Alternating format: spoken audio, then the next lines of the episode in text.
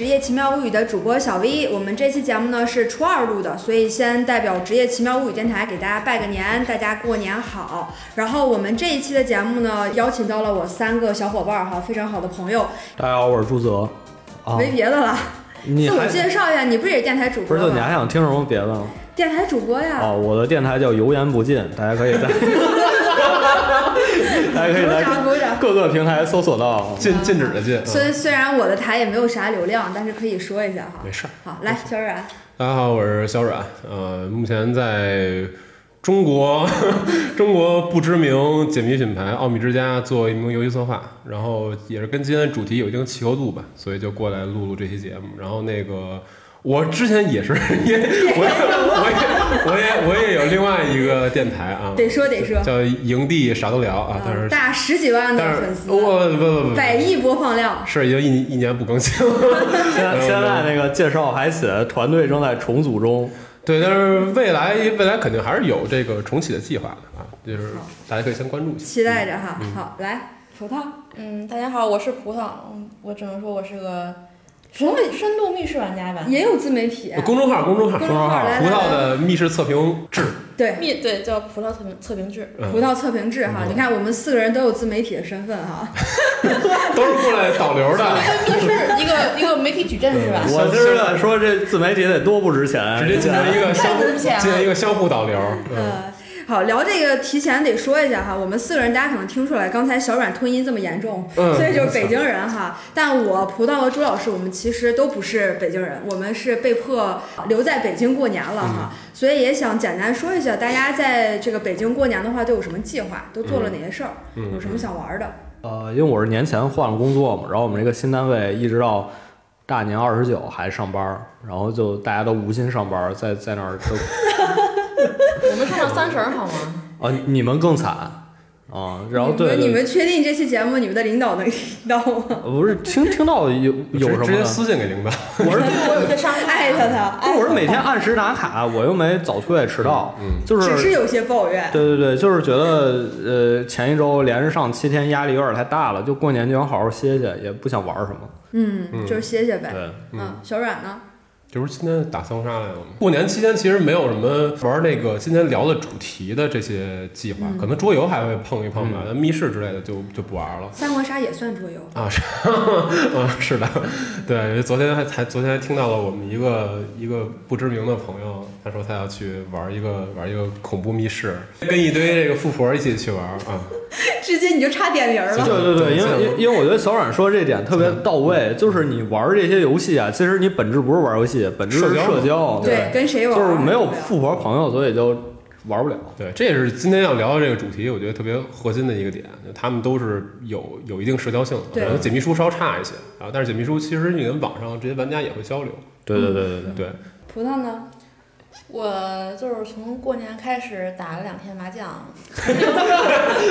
哎，麻将也是桌游，也是完全是零基础，从零开始打了打了两天唐山麻将，赢三十块钱。唐山麻将是对是什么特点？就是一边说唐山话一边打麻将不。是，就是它的一些规则 弹个儿就是跟那些弹个跟那些那个春麻可能有些小的地方不太一样，比如哦说算钱的时候可能会不太一样，哦其他的赢法是一样的。嗯嗯嗯。然后可能明天去玩一个小雪迷密室吧。可以可以，看来大家春节要玩的跟今天的主题好像没有什么相关性，那相关性不那我。们今天电台到此结束。我们今天要聊的这四个，其实跟我之前的一档节目吧，就是一系列的节目比较相关。就是之前聊了桌游、密室和剧本杀，然后解谜书没聊过，但是刚才介绍的时候大家就听到了哈，小阮是解谜书这类的专家。哦，那那那那那那别别别，直接给我直接来一点中点。所以我们就先请小阮给我们科普一下解谜书是怎么回事儿。呃，解谜书这个比较比较复杂，但是其实我这儿也先打个预防针，我自己并不是做解谜书业务的，虽然之前来来奥秘的时候也负责了几款，但是不是专职做这方面的。然后呢，解谜书其实简单来说吧，最最初的形式啊。呃，大家可以理解成一开始是对于小说这类形式的一个一个一个尝试，嗯因为原来有一个叫呃作品一号的一个产品，大概是一个法国作家做的一个作品一号，它就是相当于他把他这个小说的若干个章节全部拆开了，单然后单独封起来，然后呢，你每次按不同的顺序看，你都可以理解成看了一个新的作品。那原则上讲，你就可以把它理解成一种一种类型的解谜，它每次会获得不同类型的阅读体验。然后那后来的话，也有一些其他的作家，比如说像拉很著名的拉美作家科塔萨尔，他也在这方面有尝试。啊，所以这可以理解成最早的解谜书的一种雏形吧。那后来，我觉得中国的玩家最熟悉的一个作品，应该就是《特修斯之船》，啊，对就是对对，那也。是我第一次看的解谜书相关的一本儿。对，因为它实际上相当于是把一本小说，然后在这个小说的书页上面做了很多不同的处理嘛。因为它是两个大学生在借书的过程当中，在这个书上的发生的一些对话，但是它其实也是多周目的。我们呃玩家在玩的过程当中就能理解它哪句话是在第几次的时候说的，然后你不同不停的去推进这个细节，然后它的这个等于是有书本身的内容，还有书之外的一层这个对话的内容，然后其他的还有很多解密道具嘛。对对对，我觉得对我印象最深的就是它里面有很多那种附加的道具比较好玩，对冲着这个去买的。对，像这个这个产品也是当时的那个比较知名的编剧啊，也是后来把《星战》直接拍废了导演，就是 J.J. Abrams 他搞的一套这个产品。那之后这个组其实后来也跟那个就是呃《全境封锁》呃就是育育碧的那个游戏，其实它原本也是小说，跟那个后来也做了一个新的解密书《全境封锁》的一个解解谜系列，那个更侧重于游戏性一些，就是它相比 S 来讲，它更像一个游戏。而不是说像 S 那样，可能它本身的这个文本的属性会会更强一点。嗯，对，这这是呃相大概相同时期呃偏好不太一样的解谜产品。那到后来的话，我觉得我们可可能美剧的爱好者，他看那个大卫林奇的《双峰》啊，啊、对，那《双峰》呢，后来他也出了一一本那个《与火同行》的那个设定集嘛，那个其实也是一本解谜书，对，他要到里边去推进这个，他要呃让玩家理解的。关于双峰的这个故事，以及这个双峰设定集当中想要传递给你的一个真相，实际上这种解谜的产品嫁接在一种载体之上，嗯，然后它本身它的文本属性会比较强，它的解谜这部分并不是一个最专最最专注的一个侧重点。嗯嗯，那就它本身其实还是一个故事，一小说，只不过在这个基础上增加了一点点解谜的成分。对的，对的。然后像这些东西它引进之后，后来在国内有一段时间会有那种所谓的日式解谜书，其实就是那种翻页解谜书。比方说，嗯我现在读了一故事，然后他告诉我，如果你做一什么选择，你翻到第三页；如果你做另外一个选择，哦你翻到第十七页。这跟测试似的。这种东西就是这种东西，其实，在 S 这个东西进来进来之后，很长一段时间，这个品类东西是非常多的、嗯啊。像我们可能有有知道有一个那个叫什么来着，就是罗密欧和或朱丽叶，啊或朱丽叶罗密欧或朱丽叶，那个是一个比较有名的这种类型的解谜产品。嗯，但是这种跟我们现在了解到的解谜书或者说解谜盒都不是一类东西，因为在我们领域之内啊，实际上解谜书、解谜盒、解谜手札这是不同的品类。嗯。呃，虽然可能对于玩家来讲差不多，但是我们其实现在聊到的解谜书，更多的时候说的是解谜盒，就是呃一个比较明确的分界点，就是奥米之家出的奥米之家跟故宫合作的那啊，个迷、对迷宫一，迷宫，对对对，我就迷宫一，想说那个，对这个算是中国第一个自己做的解谜书。呃，如果说啊，就是如果说我们以广义的定义来讲，那呃，其实呃，奥秘之前推推出过那个地铁逃脱嘛，啊，对对对，地铁、那个地铁是在迷宫之前。对，那个你也可以理哦。解成是这类产品，但是那个不太一样的是，其实地铁逃脱这个产品形式是取材日本的，嗯，因为地铁逃脱这个形式在日本是很早就有了，呃，然后呢，那中国是呃奥秘之家的创始人玩到那个产品之后，觉得说中国呢也完全可以做这个，然后才做了地铁逃脱这个这个产品。那后来比较明确的分界点就是刚刚我说迷宫一，因为它是等于说奥秘之家跟呃故宫以官方身份出品了一个呃这种解谜的盒装的解谜产品，嗯。啊，有正式的属性，而且它比较侧重于谜题，嗯，它的文本属性会相对的弱很多很多。虽然说它本身也有一一套非常完整的剧情，是一个寻宝的剧情，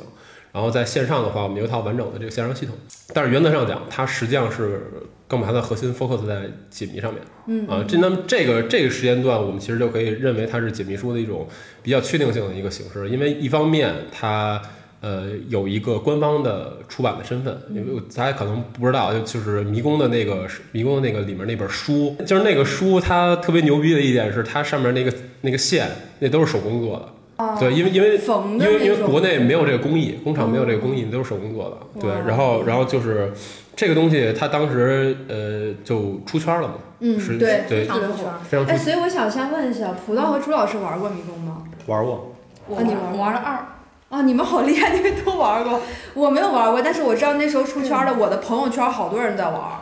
而且他们也会去约，比如说一起去故宫里面解谜，拿着书去故宫。是是，嗯，但是我说实话，其实其实迷宫一我了解，我身边很多玩家买回去，他可能没玩完，就是一个收藏，因为它的工艺确实很很精致。对对对对，那其实以迷宫一为一个节点，他就给解谜书这个形式，我觉得算是做下了一个打引号的范本啊，就是因为因为后续从从迷宫一往后出现了大量的仿造迷宫一，也不是说仿造迷宫一，就是以迷宫一作为对标，嗯。然后出现的一大堆的解谜书的产品嘛。嗯。但是它的形式上基本都是说我有一本书，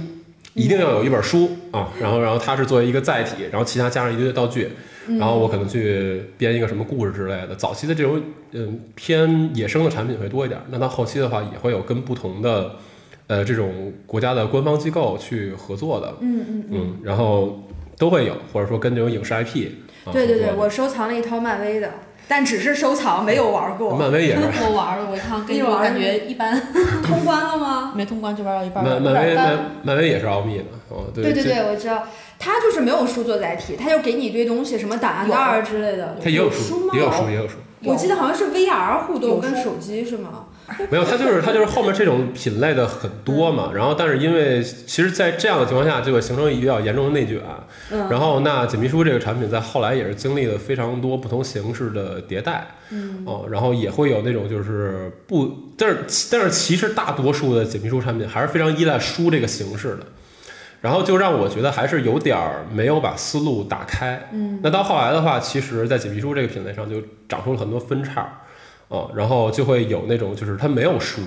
然后可能更多的去依赖于道具或者说依赖于线上系统啊嗯，去做的。然后到到后来的话，其实像奥秘自己也尝试做了立体的，就啊，立是体书立体书，它的那个它那个东西，它本身不仅仅是书了，就是你不是像我们以前说的一页一页那种，嗯它可能页数非常少，但是它它是一个立体的可以拼装的东西。嗯像就是也是那个奥秘去年出的那个《荒宅怪谈》，是一个日日本怪谈式的一个一个产品，然后它是能最后把那个书拼成一个立体的屋子。大家都有不同的尝试，然后包括说其他像什么金人院啊、悬疑志，其实大家都出过不同类型的这种解谜的产品，然后涉及到的主题也越来越泛。比如跟不同的 IP 合作，像之前有一个国内一个团队，他跟那个吾皇，就是那个猫猫的那个嗯吾皇那个那个主题也推出过一套比较轻松向的解密书。透露一下，说我我司，给透露一下，我司跟这预告一下个跟这个王者荣耀马上、啊马上有一款新的合作产品要出，可能也是形式上会不太一样。有皮肤吗？只要氪金都能买到我。司之前跟网易《第五人格》合作过一款，那那那个是有皮肤的，啊王者荣耀的呢不说不好，说不好，我这我我不确定，我不知道。对，然后呢，其实后续都有非常多的不同的尝试，就就是去年有一款产品叫那个第八个第八号玩家，那个产品其实我自己觉得还是挺有趣的。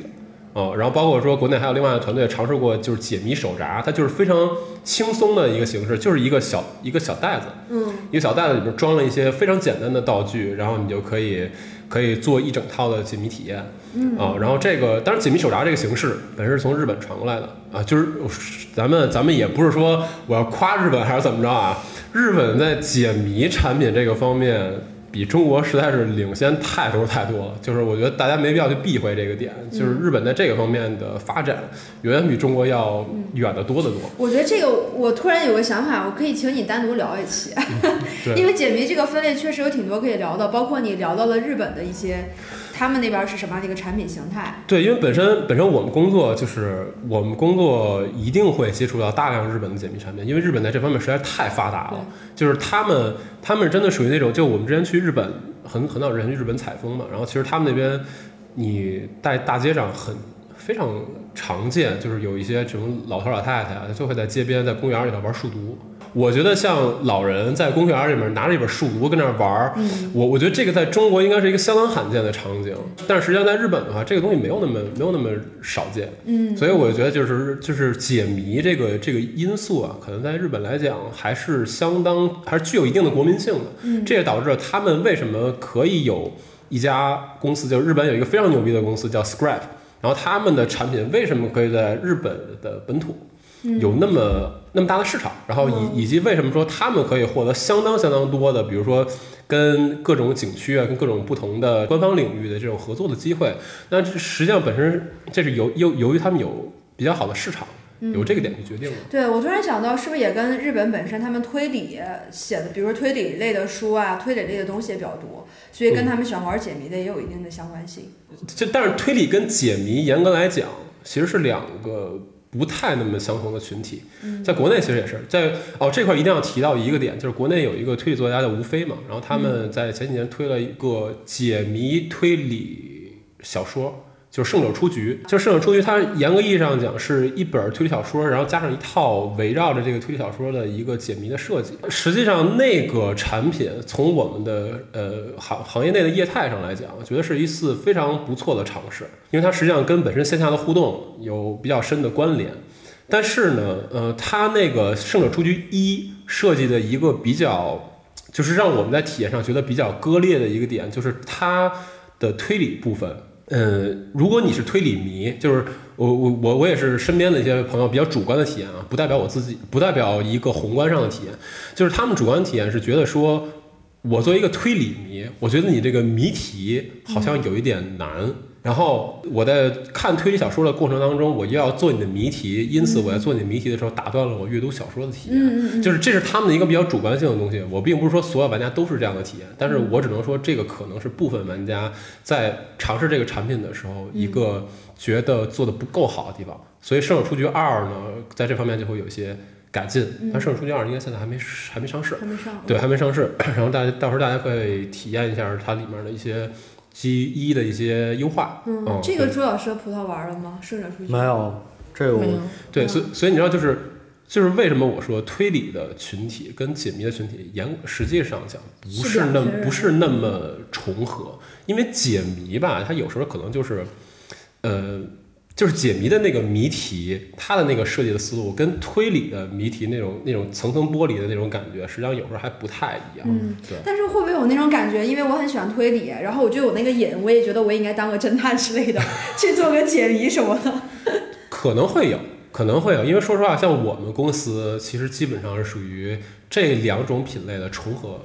就就是因为我们公司的大多数的这种游戏策划，基本都是又喜欢看推理，然后又喜欢玩解谜。你呢？我我自己肯定是，这两者都喜欢。我自己肯定是这两者的重合嘛。因为我我是以前可能从中学开始就一直看推理小说，然后到后来的话，也非常喜欢玩一些解谜类型的游戏，包括什么雷顿啊，或者说其他的那种就是重那种单纯解谜类的东西，都会去玩。所以我觉得我们公司是属于汇集了一批这种人，嗯。但是严格来讲，从市场上，它可能重重合度没那么高。嗯嗯，好呀好呀，我觉得小阮给我们科普了一下哈，关于解谜书相关的一些话题。这个话题的话，其实如果展开聊的话，还有挺多内容可以聊的，我们可以单开一期专门聊这个哈。好，我们再回来说到了先聊的这四类哈，桌游、剧本杀、密室，包括今天聊的解谜书。我们这期节目呢是一个非常主观的节目，我会从几个方面哈，大家聊聊自己的主观的想法，也是因为其实这四类呢都是跟社交有关系。现在也是春节期间嘛，可能会大家线下选择社交活动的时候，有可能会选到这四个分类哈。然后从几个方面去聊，我觉得第一个就先聊聊互动性吧。嗯，大家觉得哪一类产品的互动性最高？这么难吗？我我我投剧本杀一票，我也投剧本杀。我剧本杀我，我其实也觉得是剧本，你也觉得剧本杀我也觉得是剧本。嗯，主要是主要是刚才小冉聊这么多解谜书，我其实也有一个亲身感受，就我玩的解谜书其实不太多，嗯但是玩的仅有的两个，我觉得解谜书的这个游玩时候的场景和其他三个不太一样。对，解谜偏向于自闭，对，嗯可以自己对就就是其实最近有一款比较火的 Steam 上游戏叫文字游戏，对，然后那个也是解谜类型的。然后那一天就是我和我的室友两个人下了班之后，两个人坐在电脑前，两个人开始玩一个游戏。就这个场你和景让我你的室友不就是你和小阮吗？不是不是不是不是，是另外一个，是另外一暴个事情。露了什么？暴露了什么？嗯对，就就就觉得这个场景跟姐妹书很像，就是它应该是在一个比较偏私人的空间里，嗯一个人或者一几个人在玩的一个游戏。嗯嗯，所以其实它感觉互动性可能没有那么强，就是其实大家更多还是专注在它这个解密书设置的谜题上，然后包括密室其实也是差不多的感受。密但是室其实不太一样。不太一样密室大佬，我刚才是想先说一下，就是正好之前我玩了一个解谜 APP，可能最近比较火，叫《指甲一三》。啊，嗯，然后其实你像你还能找你室友跟你一起玩，我只能自己玩，更加的好悲惨的故事。更加的孤独。然后后来咱们说到密室嘛，密室这个其实，首先它的时间的话，一般是在两个小时之内，或者是两个半小时。它不像剧本杀的时间更长，剧本杀起码要三个小时以上。嗯，而且的话，他们剧本杀是就是通过角色之间的聊天儿，就是去互动，就是比如说去挖坑，或者是说探听你的消息什么之类的。密室可能就大家一起去往前去走，走这么就是去这么一个就还是体验的针对过程在这个密室设置本身。对对，就是对于本身这个角色其实是没有什么内容是需要挖掘的，所以它的互动性是没有剧本杀那么强的。哎，我突然想到一点哈，密室可以跟解谜书其实有一个结合哎。我之前就玩过那种密室里边套解谜书的，我操，我好像在我好像在很多地方都说这个，我就希望出一个密室，主题就是五年高考三年模拟，然后你进去之后就开始做题，做对了，它那个选项是解解开下一个门的这个密码，那你直做不对接去参加高考不行吗？这个我可以回答你，这个这个我可以回答你。你哪天如果能看到密室行业里的机械解谜这个主这个这个类型的密室，就是它有一个向上的发展了，那你这个问题就能解决了。我我是觉得有有这么一个点，就是为什么我们刚才其实都嗯提这个点的时候没有聊桌游啊？因为我觉得桌游它跟剧本儿还有密室，其实包括说杀人游戏之类的，我觉得很明显的区别，其实桌真正的核心桌游领域。就它的它的女性玩家其实是很少的，但是之前我们其实其实很很很多，但其实我们很多时候都聊过一个问题，就是比较现实的一个问题，呃，当一个领域它的女性用户很多的时候，你就不愁它有男性用户，就是就是这个这个哦就这个市场它这个市场它就是这样的。虽然这个听起来非常的国难啊，但是但是就是这样的。这挺底层逻辑的。对，就是就是像是像剧本杀这个领域，包括说之前杀人游戏那个领域，它为什么能大火？其实核心底层的一个逻辑，就是因为它有比较多的女性受众。那女性受众多的时候，你就不用愁它有没有男性受众，对就是男性受众自然就会贴过来了，这是一个特别本源性的一个东西。那所以像剧本杀这个领域，为什么说它一直可以特别火？呃，我我觉得很就是或者说我们刚才聊到聊到社交性的时候，会把剧本杀当成一个第一时间会认认为它社交性非常强，嗯，那就是因为其实大家都有这种社交需求，对，那更更多的是异性社交需求，嗯，那我自然会寻求一个能最大程度上达成我这个目标的选项。那这个选项目前来看的话，剧本杀就会有比较大的优势，嗯，而且本身来讲。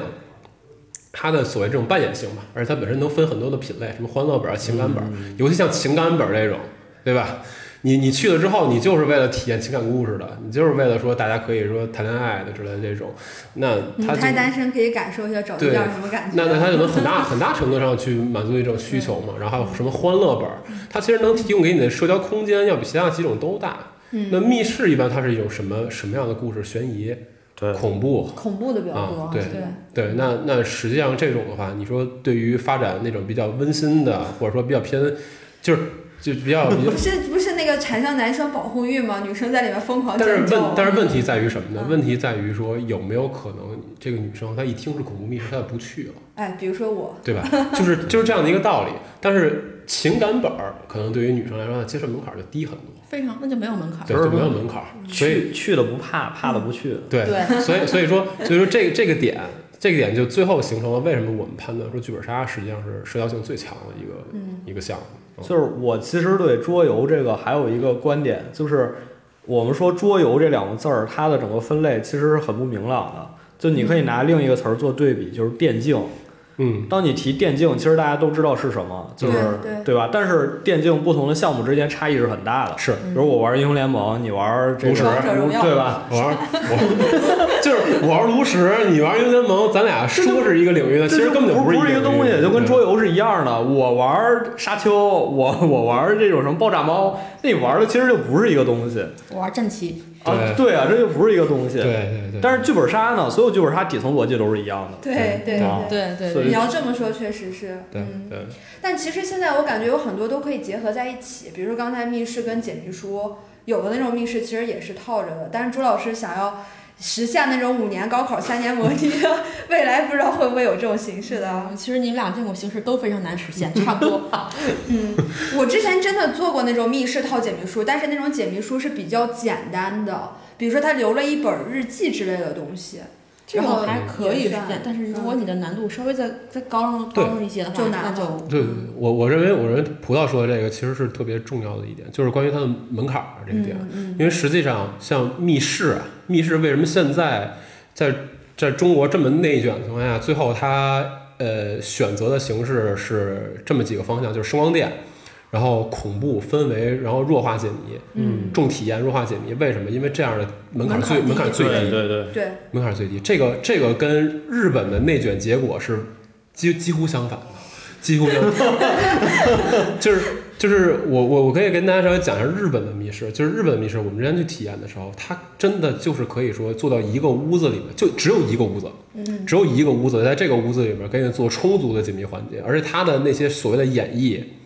没有咱们想的什么声光电之类的东西，可能就是我拿音箱给播放一段音效，就是我们玩的当时那个体验，当时那个密室就是哥斯拉毁灭城市的一个密室，它里边就是有大量的推理、大量的解谜，然后所有的那种什么现在说什么啊，哥斯拉已经开始毁灭哪栋楼了，就是音箱给你报一段音频，给你闪闪光，没有那么大的沉浸感。大概就这个样子了。它就是可以把更多的这种细节 focus 在解谜上面，而对对对，对，而且它它其实不不呃不太一样，其实但是其实日本现在的密室也在也在尝试更多的声光电，但是不不太像咱们这样，因为咱们这样现在基本上是把解谜这个东西大概率大概率就属于一种比较放弃的状态。已经弱化的可以等于没有了。对，就是现在做机械密室、做偏解谜、偏推理的这种，不是没有，不是没有，但越来越少，不是没有。对这不是一个好的趋势。对对，因对，就是因为就是因为重体验这件事儿本身是可以降低门槛儿的。然后大家大家可能就是去什么，我要体验，说我今天要体验冰宫密室，我今天要体验一个穿着大棉袄全程的玩儿的。我要解，我我我我对解压，哈尔滨欢然后黑。追，对，然后或对，然后对我今天要体验一个纯黑密室，怎么样怎么样的，就是这个东西它没有任何的。呃，没有，我我我不需要做任何的准备准备，然后我也不需要有任何的能力上面的门槛儿，对，就是我去就完了。你包括剧本杀，其实也是，我今天就要玩一个情感本，那我会读字儿就够了。这相当于没有要求。对，只要你只要我只要说我不玩硬核本儿，其实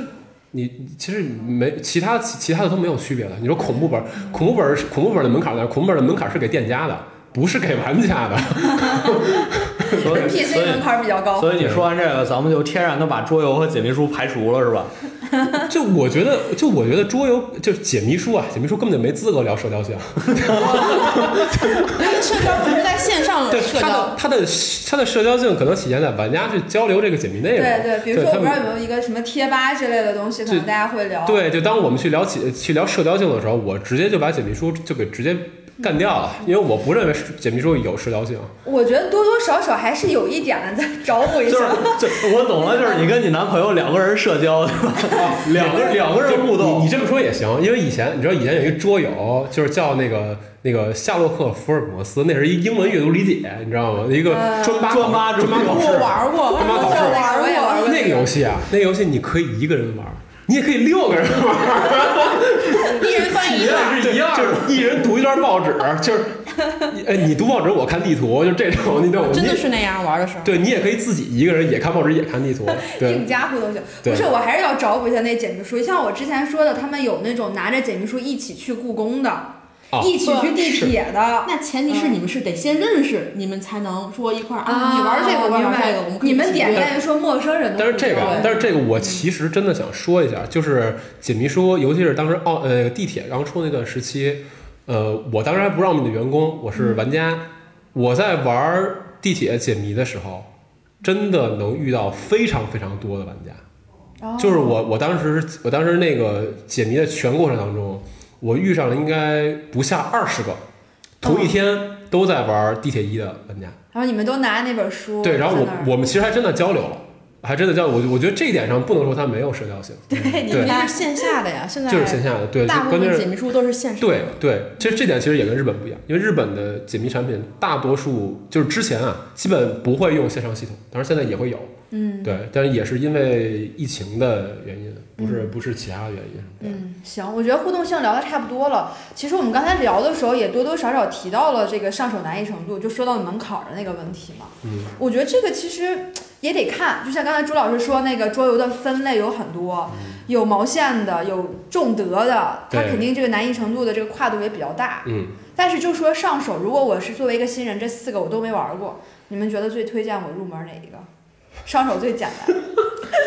对你肯定是 剧本桌杀，桌啊，剧本就是杀，密室和剧本杀嘛。嗯密室不适合你，你你你玩不了恐怖的。对恐怖的玩不了，是确实。实话说，确实确实应该是剧本剧本是吧其实桌游也可以，桌游就是分桌游你找找不着人，线主要是。桌游 Three 哦 Kingdom Kill，今天下午请带我上手。桌游可以，也可以。We have six casinos。但是你知道，真的现在的环境不一样了。就是我我我们，因为我们公司年前团建的时候嘛，也当时也打打三国杀。嗯，呃，就我发现，其实现在我们同事对于三国杀这个难度的桌游，都会觉得上手起来有一点费劲了。门槛儿也高，就是就是就是可能是因为现在的环境不太一样，因为说实话，在呃零零八年那个时间点，呃，就是刚出的时候，三国对杀刚出的，零八年那个时间点，就是就是我们都对桌游没有具体的概念的时候，嗯其实对于难度就也没什么概念。对，对对，因为就是给你什么你玩什么嘛。对所以那个时候你也会觉得三国杀是一个不是很复杂的游戏，但是现在可能就是简单的东西多了。呃，尤其是那种就是给能给你非常直接的刺激的东西越来越多了，手游什么之类的，对，然后呃可能三国杀这种规则他都会觉得有点复杂。那价格呢？其实价格也有点难聊，因为也是说了桌游的跨度太大了。但是大概了解一下，比如说密室玩一次得多少钱？对，就葡萄牙吧，专专业领域。嗯，你要是在北京玩的话，你起码得二百五到三百五。啊，这么贵吗？我那我操，那我可代表我司，可代表我司说句话，我司一直致力于做非常便宜的。啊，你们有线下密室是吗？我我奥秘之家是做密室起家的，啊，是之前先有密室再做的解谜。没有。其实其实奥秘现在现在密室业务基本上也停了，因因为主要是因为疫情疫情还有消防的一些原因，我我们的密室业务基本上砍掉了。呃，最早我们做密室业务的时候，其实也是嗯主打比较廉价的那种机械密室。嗯，偏向于解重解谜的机械密室，但是后来就跟市场是完全走两个方向，我们变成小众了，对，我 我变成小众了，对，然后就是，呃，可能一个人就是一百出头的样子，然后然后就能玩一个小时、两个小时左右的这样一个密室，当然可能它就跟现在的产品业态是完全不一样的，现在产品就是属于那种呃大场景，然后沉浸感，对，就像您说的，现在的密室鬼屋化，其实其实这个是不是因为它里面 NPC 多了，所以它这个支出也大了，它的价格也要嗯对人力人人力成本。成本、维护的成本，包括它本身它那个东西建筑的成本，呃，都导致现在你你单人导致现在这种呃单人的收费都会比以前高很多。听着好像你刚才说中国和日本这个密室的不同，感觉跟两国社会结构也有关系。嗯咱们这边买房子都是我要买大的，买个一百平、两百平的。日本那边房子都特小，所以他们就想把所有东西都挤在一个屋子里。对，我觉得这个东西它它不是说一个单方面的这种设计思路的东西，啊肯定不是，它一定是一个综合性的综合性的因素，跟市场都会有很大的关联。啊，就就我想说的就是设计，就是好像他们更习惯在一个很小的空间给你设计很多环环相扣的东西在这儿，然后我们一想，那做密室做沉浸感，那场景得大大呀。对嗯，对，也有关系。那解谜书现在大概多少钱？解谜书，解谜书，嗯，现在是这样，现在也是细分品类了。像刚刚才我提到的，比如说那种解谜手札，一般就是一百以内，几十块。哦，那也挺便宜的。然后包括说我我们我们公司，哎，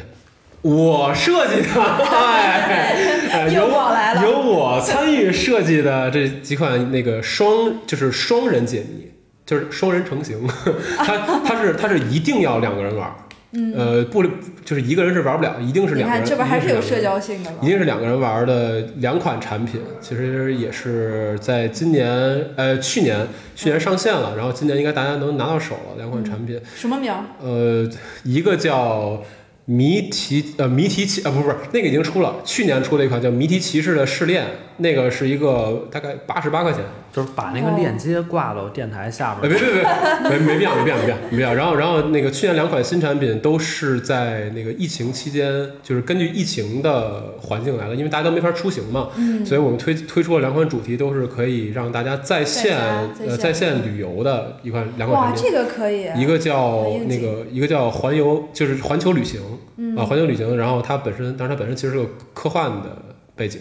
然后那个大概也是，我记得好像也是几十一百出头，好像。嗯，然后了解了，了解了。对，然后对，然后另外还有一个叫极地任务 Plan B，是大家可以在扮演那种间谍，然后在南极跟北极执行一个拯救世界的任务的啊，这样这样的一个一个双人解谜。这两款产品应该都是几十块和一百出头的样子，就比较便宜。然后这是我们现在说的一种品类，因为它没有书。啊，它也有书，但它是个小册子，不是那种严格意义上的书啊。然后呢，其实这个就是现在的一种品类，包括刚才我说的解谜手札，这是一种品类，都是几十块，一百出头。嗯然后呢，如果是说那种比较精装本的，可能像什么什么问琴啊，包括说金人院出的那些那些产品的话，可能就要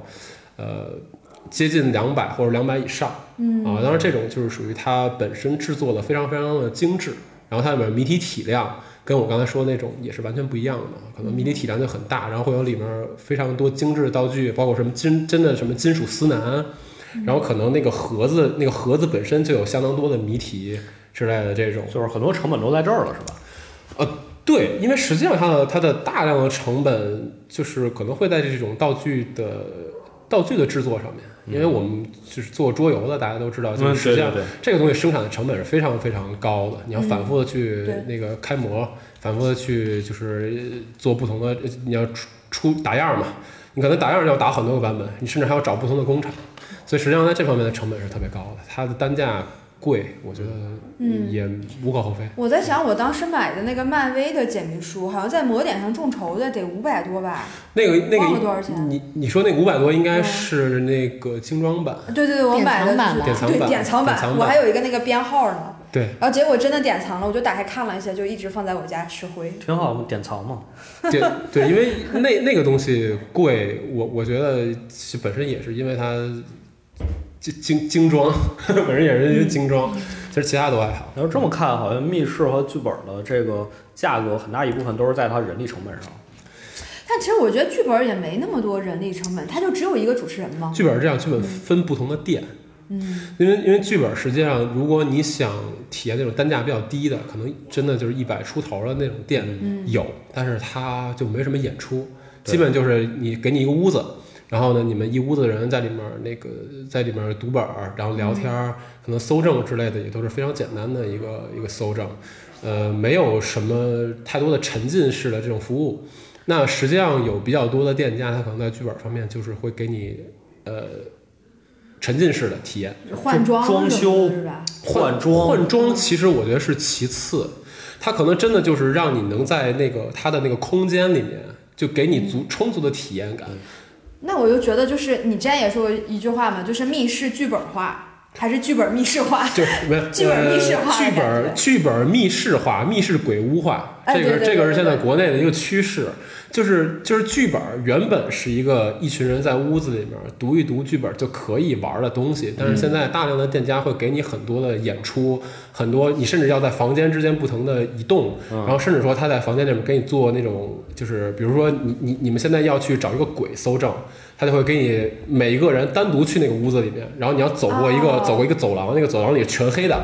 然后你走过那个走廊，走那个屋子里面的时候，然后那个那个 NPC，他他其实就是 DM，然后他戴了一个面具，可能在旁边突然之间啪拍你肩膀一下，然后开始跟你交流，就是要给你这种像在密室里面做单人任务一样的这种恐怖的体验，就是当时说的恐怖本儿。然后可能还有一些其他的演出，比如什么鬼新娘那种的，可能就真的会在房间里面进行一段这种婚礼的演出之类的这种，就是这个是我所谓的剧本密室化。密室鬼屋化那就没什么可说，大家现在去玩一下现在的，声光电，对，大家去玩一下现在的密室，就知道什么叫密室鬼屋化。嗯，然后桌游的价格其实就没什么好聊的，因为确实它的这个幅度太大了。对。便宜的可能几十块钱就有，贵的一千多、两千多。我觉得这个可以聊一个话题，就是好多人其实对桌游的价格他不是很理解，他会觉得你一盒桌游这么贵，是不是有点价格太高？嗯，我真的觉得就是，但凡你不是桌游圈内的玩家，都会觉得桌游的价格有点离谱。对嗯对，但实际上，因为我我们之前是做过桌游业务的嘛，然后知道这个成本，就会觉得定这个价其实已经很便宜了。但是你如果不知道这些东西，你看起来应该还是蛮贵的。那朱老师多说两句。哎，那我想问，我想问一下，就是比如说像你们那个你们设计那款桌游，哦、它可能目前你看它成本那么高，是不是因为它的怎么说它的产量还没有到那么大，所以它的单个的成本就对，刚才小冉也说了嘛，就开模什么的，嗯这些就成本很高的。我现身说法一下吧，我我我不是出过游戏吗？啊、就是那个《勇我战争》，《勇我战争》嗯当时我们就是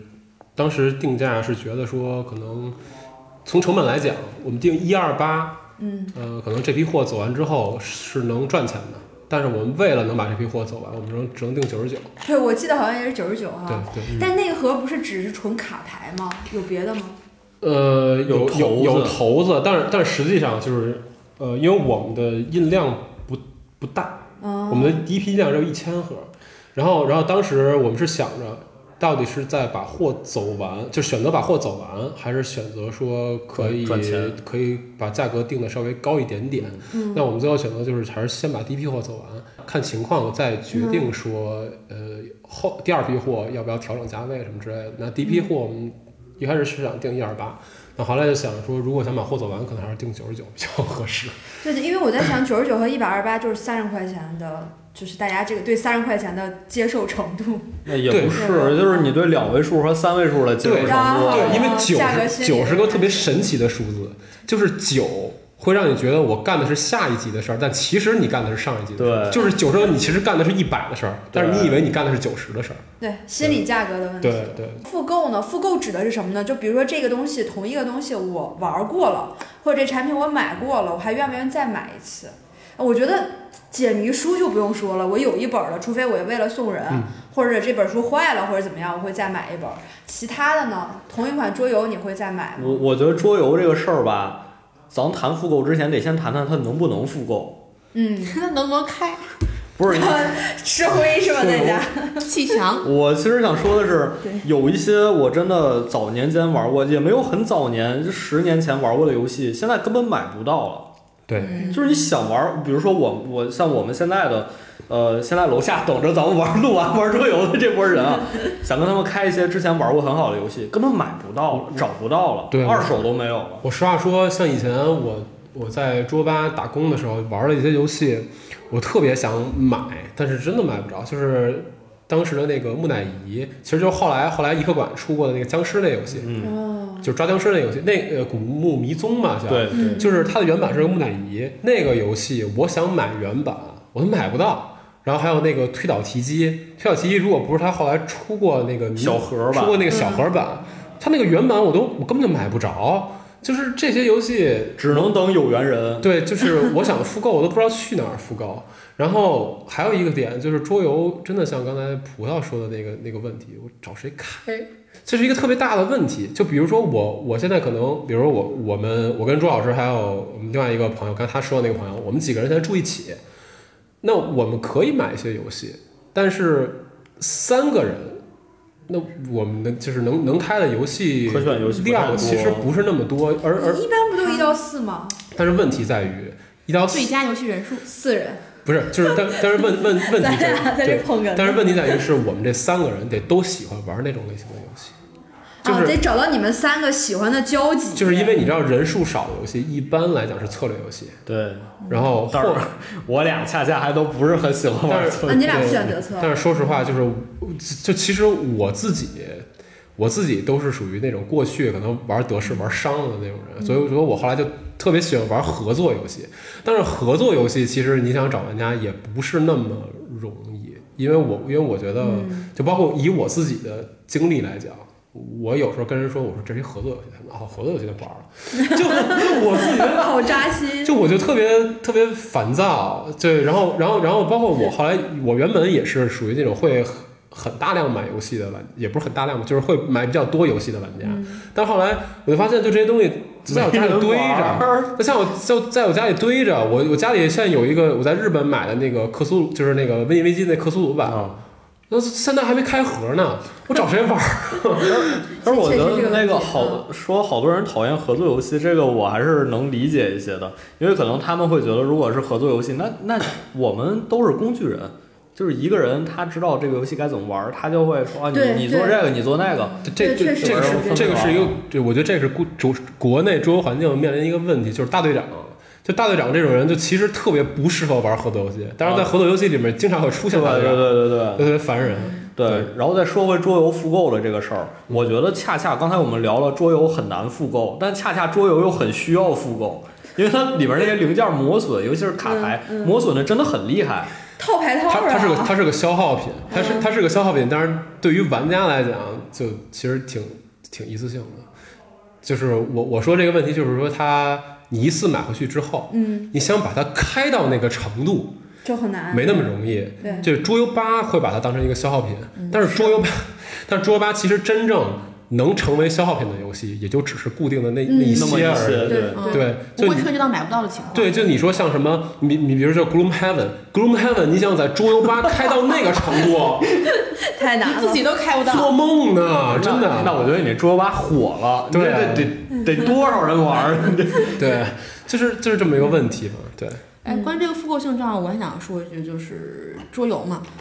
像之前小阮跟朱老师聊的是一个方面，嗯想到另外一个方面就是，比如游戏叫《扭曲预言》，嗯像这种游这种桌游，他们就是只只会在众筹跟线下桌游展会的时候会销售那种对豪华版。如果这个时候这个时候销售完或者或者没有买的话，你后面再再去买这个东西，它确实是买不到的。可能确实也是它整个市场决定了，只能用这种方式对来去它的它的做销售。对它的产量就那么多，你要是线上线下没有买到，线上你是买不到的，这也是一个比较小的一个方面吧。对，嗯现在很多都是众筹嘛，都是众筹。对然后你要想做众筹，你得拿出众筹能买到的东西，你在现场零售买不到的，所以就为了众筹这个能做的比较吸引人。好吧。对对。对对，毕竟人平台也有要求。剧本杀有众筹吗？众筹剧本杀，呃，也有是吧？有，对，但更多都是现在好像剧本杀整体的这个上下游这个产业链挺完整。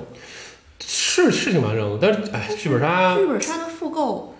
你看你是复购，就是你你你体验第二次去玩嘛，你去玩玩过一次，你再去玩第二次嘛。对我一开始理解的是你是对这个剧本的复购，我开始理解错了，嗯，应该是就比如说这个剧本，我之前玩过一次，我还想再去玩一次。没有。其其实有一些是有的，点名说一个叫《水镜八旗》，当然这个剧本，但是这个剧本是抄袭的，这你俩玩的吗？没有没有不是不是不是，这个好像是一个抄袭的剧本，就是说这是一个纯机制本，就等于说它是一个桌游，嗯，就是你，要在里面扮演一个角色，然后你有角色的技能，然后这个剧本的最后一关是你们每个人要用技能互相之间打仗。哎呀，我觉得这种就就比较有复购的，因为你结局是开放的，是吗？哦你这次选了这角色，你下次可以选别的角色，你不一定能赢。其实剧本，其实聊到这点，我我想我想聊一个之前的一个，就是剧本在之前的一个形式，就是 LARP，就是那个沉浸式实景沉，我哎呦，我就不我就不解释这个了。就是大家如果如果如果知道那个 Sleep No More，就是如果如果知道啊如果知道大家如果知道 Sleep No More 的话，你大概就知道 LARP 是一个什么样的形式。这个其实国内之前也有团队一直在做这样的形式，就大家如果沈阳有，北京也有现在。对，就大家如果知道猴子老师的话，就可能会了解。之前有一个什么来着，忘了，忘了。现百度没事。对，忘了，反正就是他那是一个非常非常棒的一个 LARP 产品，它就是等于你每次也是可以扮演角色，嗯在一个实景里面大家进行交互，有点类似于 Sleep No More 那种感觉。嗯但是 Sleep No More 实际上，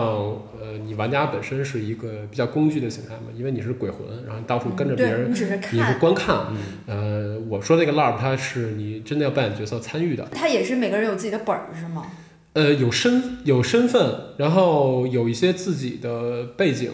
但是嗯本儿说不上本儿吧，我觉得嗯对。然后，然后它那个一个卖点，当时的一个卖点就是它有非常非常多的结局，非常非常多的故事走向。啊，那这个我觉得其实跟剧本的不太一样。呃，剧本儿我我我觉得它这么做也是比较简单的一点，就是它收束，它每次都是单一的收束，对，然后会有不同，当然会有一些剧本它是多结局的。但是嗯那些多结局其实还是单结局，其实它的走向没有变。对，然后像刚才朱老师说的那种玩机制的，呃其实这种类型的剧本也很多嘛。嗯然后，然后，呃，不过不过，其实刚才说水晶八旗这个，我我就真的感觉就是现在中国这个剧本就是卷的卷啊卷卷的，就是卷的已经不行不行了，没边儿了，就是主要是他现在为了保证一直有产量出来嘛，所以其实抄袭的现象还是比较严重的。嗯像之前我在我我们这个这个今天这个节目之前弄了一个群嘛，然后我在群里转了一个二零二一年十佳剧本，对一个统计，就是有一个 app 上面统计的二零二一年呃剧本的成交量，嗯呃那在那个榜单里面吧，呃十个 top 就是 top 十里面有一半儿多都是抄袭的作品。哇然后，然后我就觉得，就是这个还是比较、嗯。比较要命的，嗯对，我所以我就说嘛，因为剧本的复购，我觉得会比较低，所以呢，它就得靠量取胜。比如说，我这个剧本吧，我有十个剧本，你可以十个剧本都玩一遍；我有二十，你就可以过来玩二十个。但你说十个剧本你玩完了之后，他不可能再去那个剧本吧再玩一遍。但是我觉得哈，剧本因为它社交属性比较强，嗯你可能跟这一批人玩是一个感觉，你同一个本儿，你再跟另外一批玩是一个感觉，，所以我觉得对还是会有一点点这种复购的感觉的。就跟刚才跟朱老师说的有一点点相似的地方，就是他们都是有一个类型是那种机制本机制机制密室，对对对，像现在非常火的 RPG 角色扮演，它就是，就是每个角色一条线，你玩完自己线，你不可能知道其他人线。这种密室，我是认为有复购的可能性的。哎对，但是这种密室，你每次进去，你的你拿到不同角色，你的任务你要干的事儿是不一样的，对吧？呃，每个角色每次走的这个东西都是一样的。如果你要选择不同角色的话，东西是不一样的。对我其实想说，就是上次就是去年我跟葡萄我们一块儿去玩儿一个一个一个密室，啊我我我就我就不说，我就不说叫什么名儿了，有有打广告的嫌疑。他那个密室就他那个反正我打这么多广告了，还在意打这个？你可以说那家密室已经倒了。哦已经倒了 哦，那没事儿了。然后就是那我收不着广告费了。去年我们玩了一个一个密室叫 Silence，然嗯后然后他那个密室就是你你是呃不要不能出声，呃也不是不能出声，就尽量不出声的一个、一个嗯一个密室。然后他那个是当时我们是是八个人吧，八个对。八个人去玩的，然后每两个人分一队，然后每这两个人是一种职业，哦，然后然后然后每一每一队人你走的故事线你能是不一样的。接触到的 NPC 都是不一样的。哦。就是包括说我我们当时玩完那条线之后，到最后我们去呃复盘谈故事的时候，我就发现有好有他妈好几个 NPC 我压根都不知道是谁，就是没见过。哦压根儿没见过什么，我我们那我们那条 NPC 就接触什么什么那个警警察，然后一些什么店家之类的，然后他们后来又说什么，又是有什么教主乱七八糟，我说操，教主是谁啊？那有没有一个阿姨抱着一个铁锅？要啊，拔栓子了。对对对对对对对，哎，所以这个密室我觉得就可以复购呀，因为你没接触过别的线，然后整体感觉不错就可以。然后，其但是大部分不管是机械还是像这种沉浸式密室，就是跟剧本杀一样，它可能就是有固定的套路，有单一的结局，每个人就是一条线。你玩完，所有人玩的都是一个故事。你玩这个线之后，你能看到别人的线，这种就没有复购的。哎，那你们其实一开始没有问哈，你们最先接触的是这四类产品中的哪一个？就一开始玩的，最开始玩那的。肯定是桌游。桌游 哦 咱们都是因为桌游认识的。嗯，这这倒是，对我在想，我是不是第一个玩桌游？其实我不是第一个玩桌游，我是第一个开始玩密室的。哦，我真正开始玩桌游，应该是我来了北京，就是大概两年前认识你们。哦那个时候才真正开始玩一些桌游。其他的就是虽然说三国杀也算，大富翁也算，但是那个我觉得就不算咱们现在说的这种可能广义上的这个桌游。哦，那那你要这么哦，我这么说其实也是也是桌游，就是因因为嗯我自己最早最早就是玩的那个三国杀嘛，就是我我们不不算大富翁，因为大富翁那个时候我们还没有桌游的概念。就是三国杀那个时代算是有一定桌游的概念了，因为那个时候国内引进了一批那个盗版游戏嘛对，Uno 啊、小白啊之类的。卡卡颂，嗯嗯嗯，对对对。对，然后然后像那个那个时间段，那个时间段玩三国杀的玩家会分化成几批人，一批是玩伤了不玩了，一一种是我操太好玩，我就玩这个，嗯。还有一种就是哎还有没有别的，啊？我就是我就是我就是第三种，对对对。嗯，哦我在周家里老师也是。其实没有，我最开始玩可不肯定不是三国杀，我最开始是万智牌，啊，你是万智你要说万智牌，那我也是万智牌，就是你就是那个牌店它有桌游嘛，牌店它有别的桌游嘛，对，就是 就是就是你打牌，大家大家打牌就是不太想玩了，就有人说，哎，要不我们试试玩这个桌游，然后拿出来瘟疫危机，然后大家开始玩瘟疫危机，哦。然后玩别的游戏，对，逐渐有因为因为实际上国内做海淘的人是要比三国杀早很多很多的。像就刚才咱们说君子，然后嗯包括说之前那个一个馆老吴什么之类的，他们可能零零零六零七，可能大概是那个时间点，很早很早就开始做海淘，就是引进大量的这种，也不是引进，就是淘大量淘大量的海外的游戏进来。但是我其实我零九年玩万智牌，一零年玩三国杀，但是我、哦我在玩万智，牌我在玩万智牌的时候，其实我们那个至少我们那牌店里没有人打桌游，所以那个时间点我没接触到桌游。我是一零年才开始玩玩三国杀的，当时我玩密室很靠后，其实。嗯，对，就感觉我跟小冉路径还是比较一致的。嗯，就玩完桌游之后，就觉得密室什么好像都可以也尝试尝试一下。对，就是觉得说沿着这个品类往下走一走，有没有更有意思的东西？因为当时当时其实像当时啊伤心了，当时还有报刊报刊亭呢，现在报刊亭都没了。什么小报刊亭报刊亭对，因为当当时报刊亭本身呃，你可以在报刊亭买到三国杀的补充包嘛。对，然后啊，那个那桌游对志是吗？对，就是因为因为当时在报刊亭会卖桌游的杂志，嗯，我当时玩万智牌也是因为在在报刊亭买了一本那个杂志叫《卡牌桌游》，嗯，然后那个里面当时介绍了万智牌，我才去打的万智牌。然啊，后、你是自己去找牌店里面去打是吗？不是我我之前一直玩电子游戏，哦，然后我我有我有固定去报刊亭买那个游戏杂志的习惯，然后直到有有某一天看到一个封面特别好看的一本杂志叫《卡牌桌游》，嗯，然后我就买了一本那个，然后它里面当时在介绍那个万智牌的那个《天地行转》那个系列，然后我就买了一本那个，后来就去打万智牌了。啊，自然后此一发不可收拾。对对，然后才开始接触桌游这个东西的。但是后来你发现，我操，就是你在报刊亭你还可以买到三国杀的补充包，嗯，就是当时应该是出林包啊林包，然后你你就我去报刊亭买的时候，发现他还卖别的，就是当卖时别的别的桌游，卖卖别的桌游，卖别的桌游。报。刊亭有卖桌游就是那种，小盒儿那种。嗯，有好多别的，就是当时九州还出过一款桌游，你知道九九州志啊？九州当时出过一款咱们是一个年龄的人吗？我比你们小不是吗？我今年十八 不是吗？好嘞，好嘞，好嘞，好嘞，行，就是就是就是当时王宁就卖好多这种，买了一盒那个九州的游戏，然后买完九州游戏跟我朋友一块玩呢，发现他们好像对于三国杀更在意、更上心、嗯更喜欢，嗯更上心，对，然后然后后来我就没法跟他们一起玩了，我只能再找别人一起，那就找到我的大学同学们，开始，啊、我知道，我我的大学同学的历史我就知道了。啊，就是这个 航仔，航仔。航仔是大学同学，是航仔。是吗？嗯哦我我们当就是当当时大学第一天，我就到我这一期节目广告植入好多。到隔壁到隔壁串门，我问哎，咱们这有人玩桌游吗？航仔是吗？这然对，然后就对，玩认识航仔。当时我就从我的背包里面拿出了《富饶之城》和小白势力，然后后来对，后来就认识了航仔，然后就一块儿。后来我们在我们大学里搞了一个桌游社团，叫编码桌游。可以，现在还有吗？传承下去了？你你说就是现在的大学宿舍会不会就是一进门先问有人玩剧本吗？然后六个人在一个宿舍围着桌子 这可能性很。高，可能性很高。对对对，我觉得这样挺爽的呀，就是在寝室六个人一起玩对啊，本儿，而且密室这也能凑上人了就是剧本相当于密室啊，什么解密书之类，它的花费还是比较低的。嗯，嗯，买个本儿什么的，就感觉好像剧本在国内还没有你要兴起考虑一下学生的消费能力。就是一一六一六一七年的时候，就《明星大侦探》刚开播嘛，嗯然后那时候最火。好多人就是网上下载那种本儿，对吧？A P P 这个我我得说一句，我们上期聊剧本那期还聊过，就是盗版的剧本的这一块儿哈，这个大家可以回顾上期的节目去听上一期哈，我在这儿就不扩展就去说了。但是《明星大侦探》真是一个巨大的推力，这这这就像当时，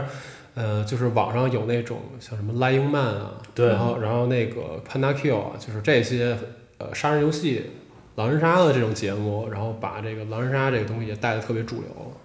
对，都有巨大的这种推力。嗯所以小冉和朱老师差不多是先桌游入的坑，然后又玩的密室。对。啊，葡萄这边呢，也是桌游入的坑。嗯我应该是先桌游，然后剧本杀跟解谜，然后是密室。哦，是吗？然后就现在密室成了你三最喜欢你的主业，对，就是货比三家之后，发现还是这个最合我口还是味。这 样。嗯我我其实应该算是先玩的密室，大概四五年前，那时候我还在老家，就是在大连。嗯然后那个时候，我跟一群小伙伴儿，我们基本上每个周末都会去玩密室，而且那个时候比较火的是那种比较简单的机械密室，没还没有什么沉浸感，而且也便宜，一百多块钱。哎，那我特想了解一下，就是你大连人，嗯你你们那边这个密室的生态怎么样？虽然作为大连人，但是因为我一直在外面打工，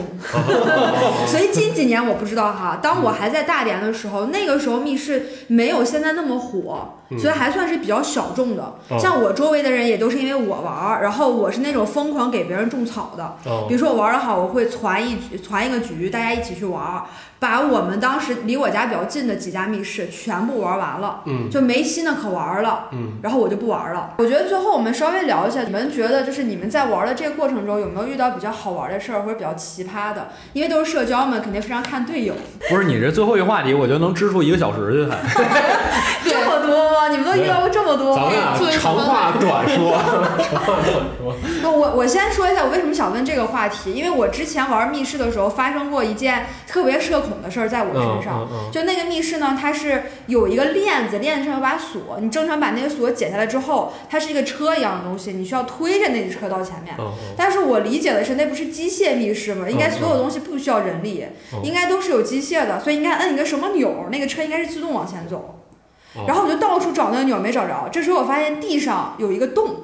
然后我就在想，是不是应该把那个链子扔到那个洞里边然后我就扔了一半的时候，因为那个不是有监控吗？嗯然后那个 NPC 什么的，就是那个密室的密室的主持人，他能看到，然后就在那个喇叭里面大声喊说：“别往那个洞里边扔！”他说完了之后，我就吓了一跳，我就直接把链子扔下去了。然后他直接过来开门的说：“你是我见过最奇葩的玩家，那个不是往那个洞里边扔的，那洞他就是？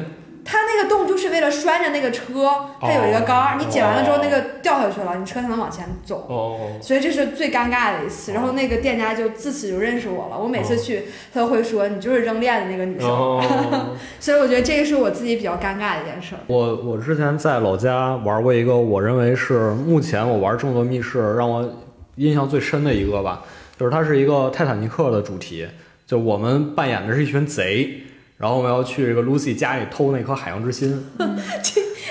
这好像跟泰坦尼克本身，我以为是你们怎么样阻止那个船撞冰山之类的。没有。然后我们进进去的时候，他那个密室那个店，我们从正门进去，发现他那个对面有一个门，我们说哦，这可能就是那个密室的出口啊哦。，然后我们先上了二楼，上了二楼，从那个楼上的入口进去，然后玩了一圈之后下楼，我们说可能要结束了，嗯，结果最后发现不是，最后发现那个密室的出口是我们进大门看见那个门旁边的一个壁炉，从壁炉 我们最后把壁炉推开，从里面出来了。然后我们说那这个门是什么呀？一拉开，里面全是什么条子。工具间是吧？我说哦，我说这个误导做的特别的好啊，就是打破了心理预期，所以印象很深。嗯，嗯，我想想，我们之前有一次有一次爆笑经历啊，就是也是一帮人玩密室，然后他那个挺大，是有两个屋，是一个欧式主题的。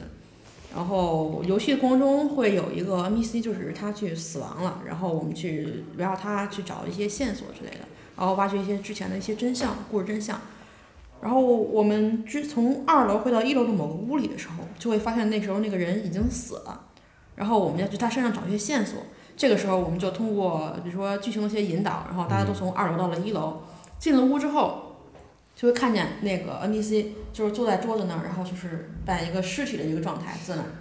但是吧，他的那个就是他可能是服装还有一些道具什么，可能做的太到位了，还有包括他的体型，可能就跟那个尸体一个大腹便便的尸体特别像。就你你挺可怕的们以为是假人儿，实际是真人。对对，然后我们就嗯。都进去了，然后我们就说，然后说这有个尸体，这尸体上肯定有线索，我们就开始找东西，找东西，然后有个女玩家就在那儿开始看，哎，这个东西是这个尸体上是不是有什么东西？然后我们猫口袋儿口袋儿没有，然后猫手猫也猫胸也没有，要要要要往下猫，然后这个 NPC 忍不了了，就开始起来，你说你干嘛呢？不，实际上是你们真的要从他身上找东西对是吗？对，哇，这个啊有，点实际。上实际上不是，但是就是他当当时为了在那屋里，就是为了吓我们。不是。然后结果没有想到有一个咸猪手这么 猝不及防的过来，这个就让我想起来，B 站上好多那种视频是，就是现在那种鬼屋密室，嗯。玩家进去自己扮 NPC 下 NPC。我可以，我估计我也得，你怎么了？我估计我我估计我也得讲密室的。嗯，对，因为密室的这种这种东西比较多，就是是就是去年去年我们去给一个恐怖密室做测试，它是一纯黑密室，然后我就不讲我我我杀人的那个事儿，为什么不讲你杀人那那一会儿再讲也行。嗯就是就是他那个密室有一个环节，是我们我们是一群学生嘛，然后我们要在一个教室里面，嗯，他那儿是全黑的，啥都看不见，在一个教室里头，然后呢要每个人出那个从那个教室的后门出去，然后绕着那个教室外面的四个角走一圈，在每一个角要拿那个筷子敲碗，然后敲敲敲敲，然后然后说一堆话。那是不是有一个鬼故事讲的是类似于这种？呃，对，就是四角游戏。对，就是要对要就是每个人要出去干一件这事儿，然后呢，外面那女鬼，那女鬼就在那个那那块儿随机选，随机从她五种吓人方式里面选几种，然后让你享受一下，哪五种？我很好奇。就是前行到你身后拍你，嗯，这是一种，然后另外一种呢就是那个大喊啊，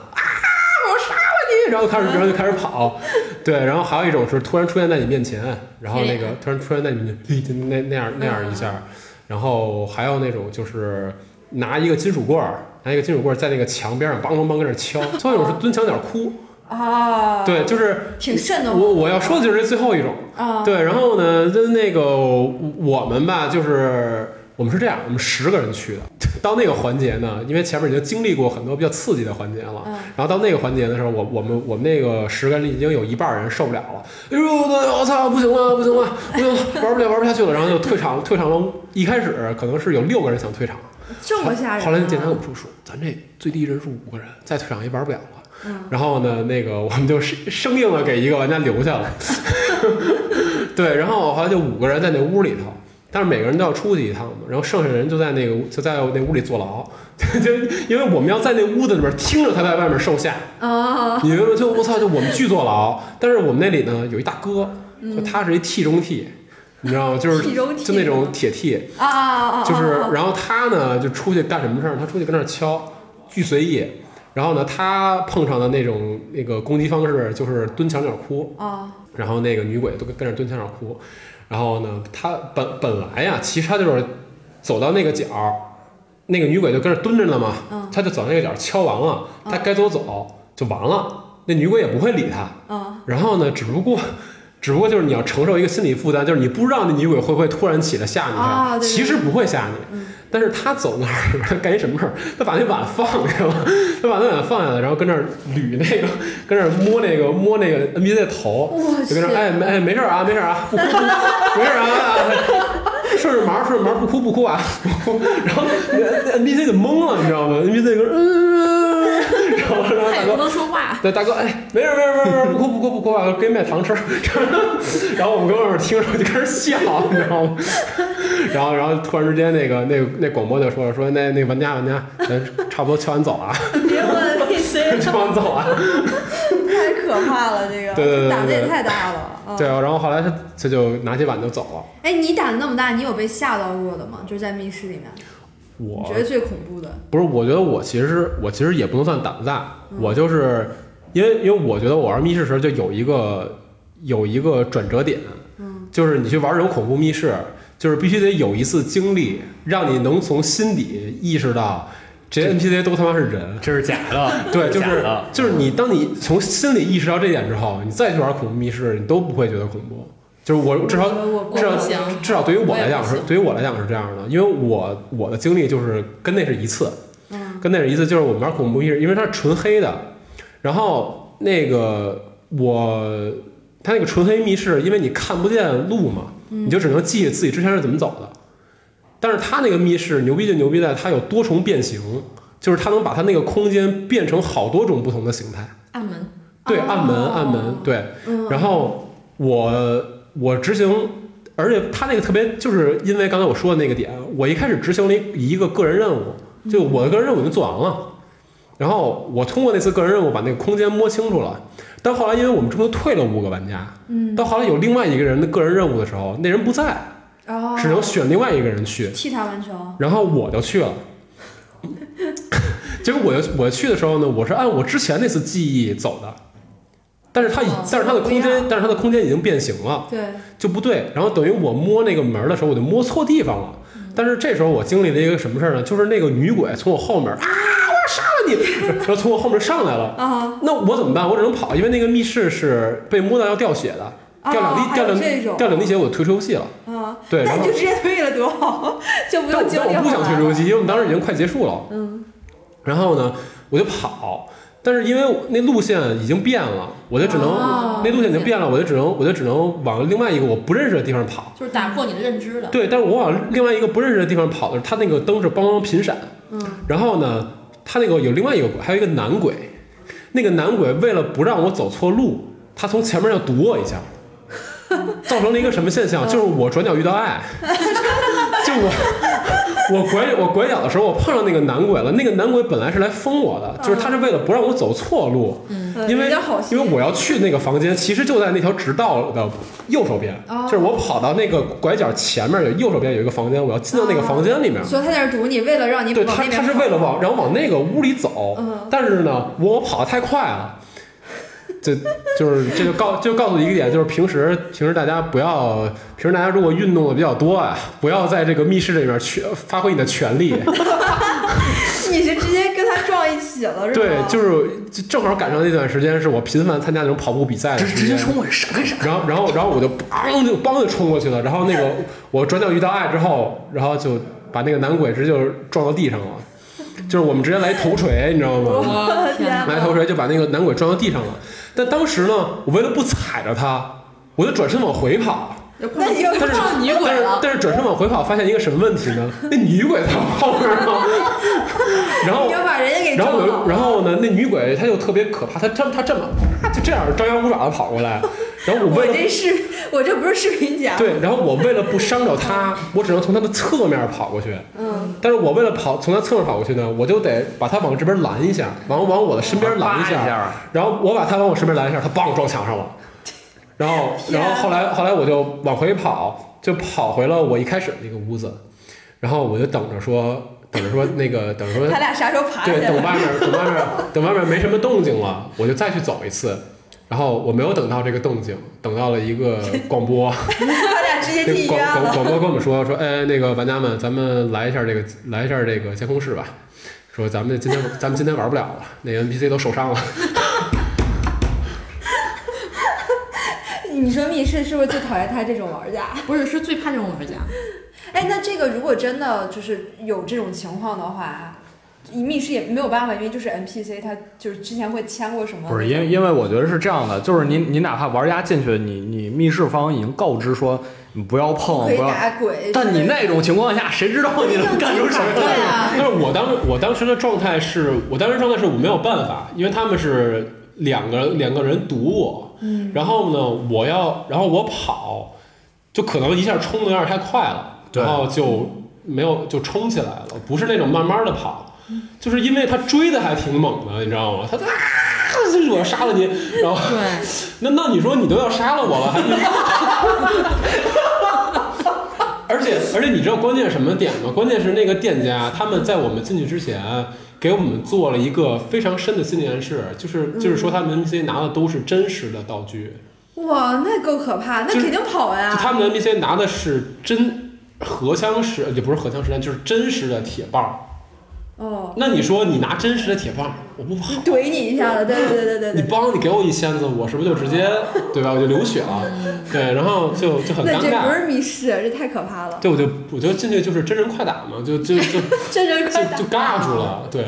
但是得说一下，就是你你在密室里，你其实真的不能跑太快，就这个东西很危险，是非常危险。而且全黑，全黑就真的是没有，你拿手电这些都不可以是吗？就是你不可以看不见不可以我没有没有没有不可以那个自己任何公园。就是我我们进去之后，它的那个纯黑密室，就是大多数情况下我们是什么都看不见的，你只能摸墙走。那你也看不然后到人啊。我觉得这真是哦，然后你能听见声它是那样，它是那样。如果说它它是让你执行呃执行任务的时候，嗯、包括鬼追你的时候，它会给你开频闪，哦，就是哇那个小小光源频闪。声光电，小光源频闪，但是那个东西其实更吓人，因为那个东西就是你其实看不清路，对就是因为它闪的太快了，你你甚至眼睛会觉得很难受。对。对，所以那次测试完之后，他们就把那个频闪调慢了一些，然后这而且如果你那个频闪就是那个呃，就是因为因为它有有亮的时候有暗的时候嘛，那可能这个时候如果 NPC 出现在你面前，你去看到他之前出现的路径，对对，这个更吓人。看看来还是剩下三个安全一些。啊，对，我也想说，我觉得安全一些。就是在密室里面做 NPC 也算高危工作了，尤其是这种恐怖密室。算呀算呀，下次你就是应该采访一个在密室里做 NPC 的。NPC 的是吧？对对可以，可以，可以。对嗯，我就一直就我一直特别想问，就是我能不能有没有密室招聘我？我想去，我想我想去密室里面扮演一个变态。本色出演是吗？但是得说一下，我可以先跟你说嗯，第一，这个肯定是要全职；第二，就是工资不高。啊，那没事儿，啊，现在现在 NPC 不能做兼职吗？好像是不行。不行，密室也有他自己的一个水你要你平的要求。要培训啊，你要培训，你要演出。他不用啊，他做变态用什么培训？就是对我 这段能播吗？这个必须得播，单独给小冉这段截出来。嗯，好嘞，但是像刚才小冉说了，他玩恐怖密室的时候，什么时候觉得不害怕？就是觉得对面 NPC 他就是个人，他、嗯他不是鬼的时候，我觉得还不害怕。就是我意识到他打不过我的时候，这个是哎，重点这个跟。我一朋友特别像，我朋友他他有一米九，所以他看基本上看所有人都是比他矮的，他就会觉得你你来一个比我矮的 NPC 来吓我，你是吓不到我的。嗯，那他很适合玩啊，很适合玩啊、对他还行，比较适合。就坦克是吗？对，他是坦克，但是我就不太行。就是我不管你对面儿，我知道你是人，我知道你可能是个有女朋友或者有男男朋友人，你家里呃有什么什么特别可爱，养个猫养狗的都特别可爱，但我依然会怕你。对，我我跟你一样。但所以所以，嗯但是我什么时候会嗯能敢出去做单线，或者是觉得这个密室不恐怖呢？就是在我熟悉了这个密室的地形之后。哦，那像小冉刚才说那种的，就完全对你来说完全不行。那种会有点儿，就是很难，只能对我来说很难。对，因因为